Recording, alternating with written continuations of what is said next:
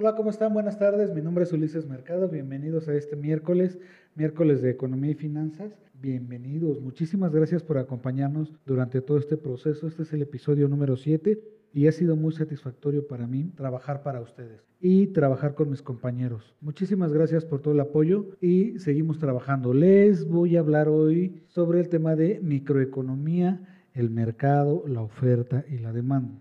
En el podcast pasado les expliqué un poquito lo que era el mercado. Ahora les voy a hablar sobre la oferta y la demanda. El plan de demanda, eh, como ya se dijo, la demanda se refiere a la relación entre el precio del bien y la cantidad demandada del mismo. La demanda se ilustra mediante el plan de demanda y la curva de demanda. La cantidad demandada se refiere al punto de la curva de demanda donde se establece la cantidad demandada a un precio particular. En pocas palabras, cuando nosotros estamos consumiendo de más, debe de llegar a un punto de inflexión en donde el precio siempre debe de ser el mismo. ¿Qué obliga a que haya cambios en las demandas? Los precios de bienes sustitutos y los precios de bienes complementarios. Un bien sustituto pues, es aquellos que se les conocen como genéricos o que son muy similares. O bienes complementarios es cuando tú compras una, no sé, una laptop y necesitas comprar un aditamento especial para que siga creciendo. A eso se le llama bienes complementarios. También tenemos como, como factor de cambio en la demanda los precios esperados en el futuro.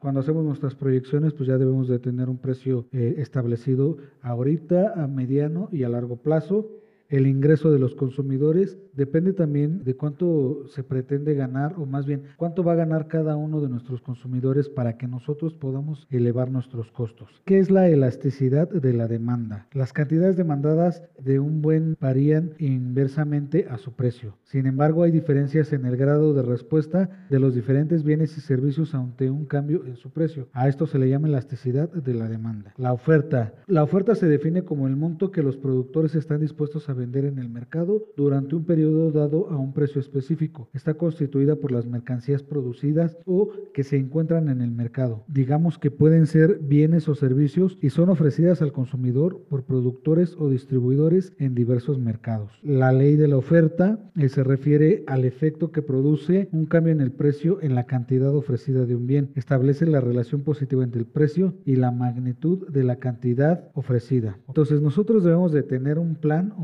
una tabla de oferta y es una lista de precios y la correspondiente cantidad ofrecida de un determinado bien o servicio. Ya les expliqué un, un poquito la elasticidad de la demanda, pero esta mide la sensibilidad de la cantidad ofrecida ante un cambio de precio. La oferta no aumentará aunque los precios suban mucho y la oferta tendrá elasticidad unitaria cuando la cantidad ofrecida aumente en la misma proporción que han aumentado el precio. Por mi parte ha sido todo, muchísimas gracias, no se pierdan el video del día de hoy, va a estar muy interesante, les voy a dejar un poquito más claro qué es la oferta y qué es la demanda y les voy a dar un poco más de ejemplos. Muchísimas gracias, hasta la próxima, mi nombre es Ulises Mercado.